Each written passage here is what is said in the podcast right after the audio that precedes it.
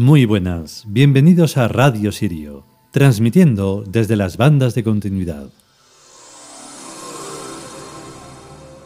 Para los que nos sigáis, pues habréis visto que hace bastantes días que no, no publicamos nada. Y es que se ha juntado demasiada cosa y no hemos podido, pero vamos, ni acercarnos al micrófono. Tenía más polvo que, en fin, que algunos sitios que he visto. Y entonces, bueno, pues hoy ya hemos dicho, de hoy no pasa. No sabemos si va a haber cierta continuidad, porque todavía quedan muchas cosas extras a las que tenemos que atender, pero bueno, vamos a intentarlo. Y para retomar el, bueno, el ciclo que estábamos haciendo de los dioses greco-romanos, pues recomenzamos por mm, una diosa muy potente como es Palas Atenea, Minerva. Porque claro, nosotros eso, ponemos los nombres greco-romanos, griegos y romanos. Y Palas Atenea es una de las diosas que más se echan en falta a la hora de la realidad en el mundo humano. Bueno, se echan en falta desde siempre. No es una coletilla lo que digo de que todo sea mentira, de que todo sea fatal en el mundo humano. Es así, no es una cuestión de opinar.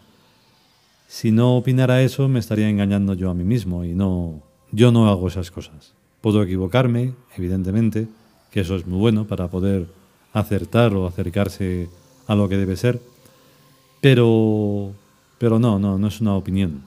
Las cosas van muy mal aunque parezca que no porque tenemos luz eléctrica. Es lo único que salva la cosa. Como se vaya eso, irse preparando. Vamos a por el capítulo.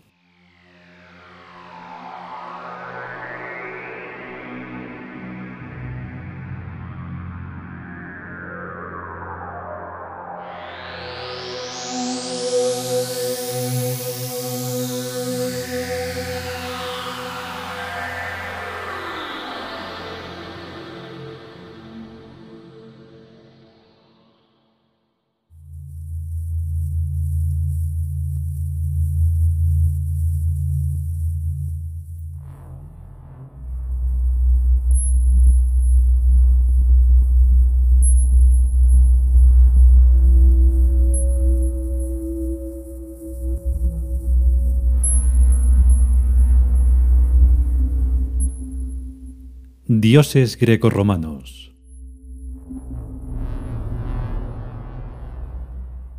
Palas Atenea, Minerva.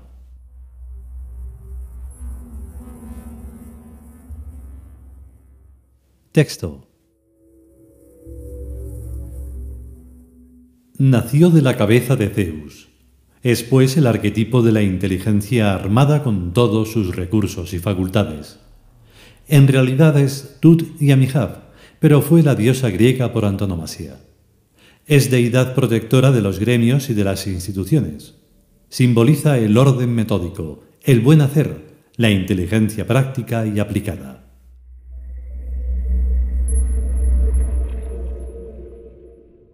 Comentario. A los griegos Palas Atenea Minerva les sirvió de poco, si no hubiera sido por Alejandro Magno, que no era griego sino macedonio, nadie se acordaría de Grecia. Alejandro III de Macedonia, llamado el Grande, Alejandro Magno, en griego transliterado como Megas Alexandros. Pella, 21 de julio de 356 a.C., Babilonia, 13 de junio de 323 a.C rey de Macedonia desde 336 a.C. hasta su muerte. Copiado. O sea que yo a los griegos ni caso. Pero a la diosa Palas Atenea Minerva todos mis respetos. En realidad a lo que yo respeto es a la inteligencia, y tanto más si es inteligencia práctica, a el orden metódico y al buen hacer. Incluso me entiendo mucho mejor con los malvados, si son inteligentes, que con los tontos. Los tontos se parecen a los griegos. Mucha palabrería, pero muy pocas nueces. Los malvados pueden hacerte daño, pero se dan cuenta. Los tontos ni se enteran del daño que hacen. Bueno, queridísima Palas Atenea Minerva, vamos a lo nuestro. te voy a exponer mi concepción de la realidad. Toda la realidad es mágica y se divide en dos clases de magia. Primera, magia natural. Segunda, magia elaborada. La magia natural es lo que llaman la naturaleza, o sea, los árboles, las rocas, las estrellas, las nubes, los ríos, los átomos, los elementos químicos, cuerpos de animales y de humanos, etcétera, etcétera. La magia elaborada es todo lo artificial, o sea, sillas, mesas, bicicletas, mecheros, ordenadores personales, teléfonos, estatuas, teclas de los teclados, maquinarias de todas las clases, casas, edificios, bombillas, etcétera, etcétera, etcétera. Cuando la magia elaborada se desintegra, vuelve a hacerse magia natural, o sea, vuelve a hacerse elementos químicos y cosas de esas. De estas dos clases de magias no se escapa nadie ni nada. La magia elaborada es producida por la inteligencia humana en forma de ingenio.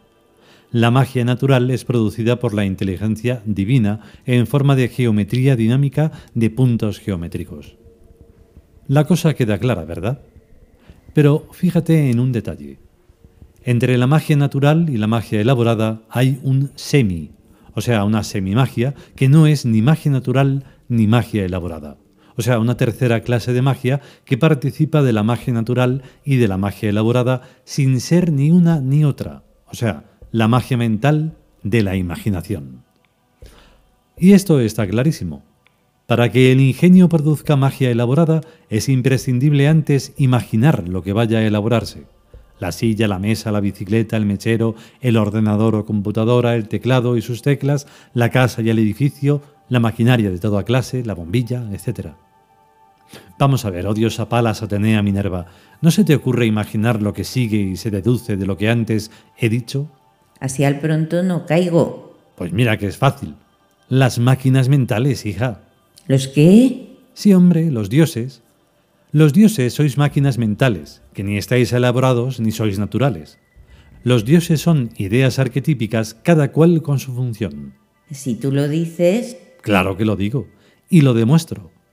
Puede elaborarse el ídolo de un dios y o de una diosa, pero todos sabemos que el ídolo no es el dios ni la diosa, sino su representación visual.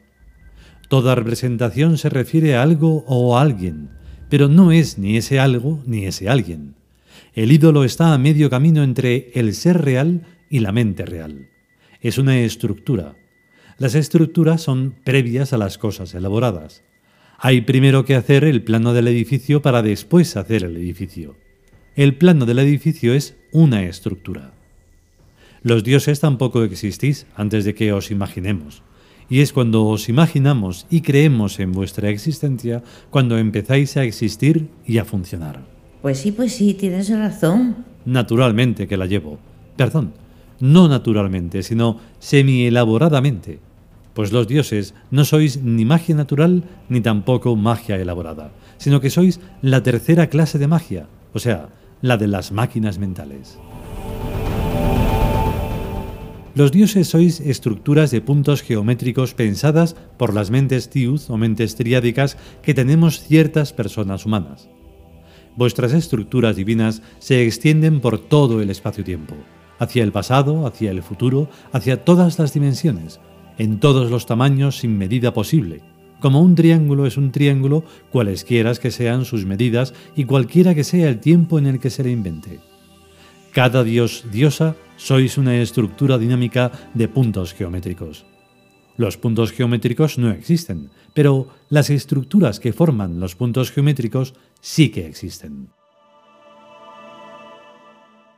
Ahora vamos a estudiar nuestros cuerpos somáticos físicos en tanto que son físicos, están hechos de magia natural, pero en tanto que los artificializamos, van transformándose en magia elaborada.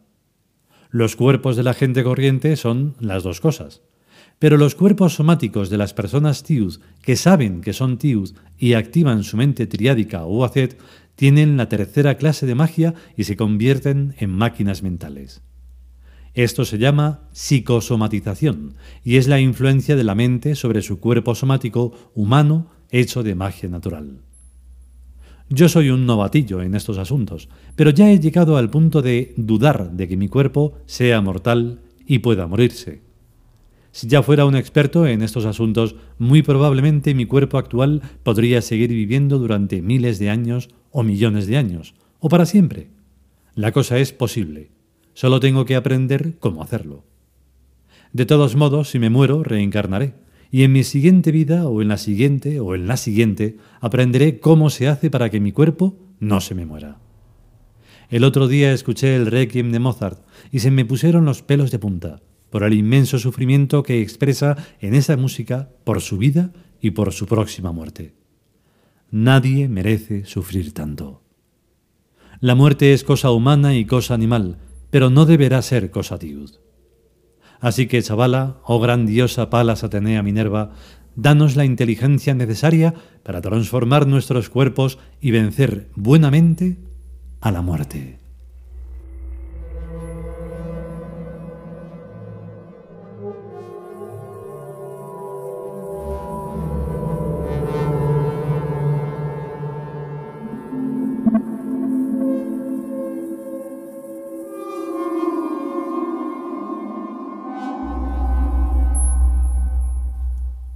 Y hasta aquí el capítulo de Palas Atenea Minerva. Y es cierto, como falte un día la inteligencia práctica, o sea, la de verdad, no la de las palabras y la de quedar bien y todo eso, ya veremos dónde acaba todo. Porque mm, fijaros en un detalle de la historia, vamos a darle cierta credibilidad, y nos fijamos en el personaje histórico que hemos mencionado, o sea, Alejandro Magno tiene fecha de nacimiento y fecha de muerte. Curiosamente, hay un personaje al que hacemos ciertas referencias, porque claro, el monoteísmo más importante y más popular, pues siempre se está hablando de Jesucristo y Jesús Cristo y los Cristos y todo eso, pero ni tiene fecha de nacimiento ni tiene fecha de muerte. Porque la fecha de nacimiento que se han inventado el 25 de diciembre es mentira, tiene que ver con Horus, tiene que ver con civilizaciones anteriores y la fecha de muerte es variable dependiendo de la, de la luna llena primera que ocurra en primavera. Vamos, más tomadura de pelo no puede ser. Bueno, pues esa falta de inteligencia que se ha posado, o sea, la tontería, que se ha posado en miles de millones de personas, hace que a día de hoy estemos como estamos. Y que todo aquel que ha querido levantar así un poco la neurona para decir, eh, que esto es de otra forma. ¡Pum! Se lo han cargado. Y siempre va a ser así. Siempre. Y hace poco vimos una película del año 82 que se titula Gandhi, un cierto personaje que es muy gracioso que se le tenga en cuenta cuando no consiguió el pobre nada, o sea, ser asesinado por un imbécil, y la gente aún hoy lo ponen como un ejemplo. Pues la verdad es que es muy triste. Pues todo eso es por la falta de inteligencia. Así que no lo sé. Si podemos y sobre todo si queremos, volveremos con un nuevo capítulo de los dioses greco-romanos. A estar bien. Hasta luego.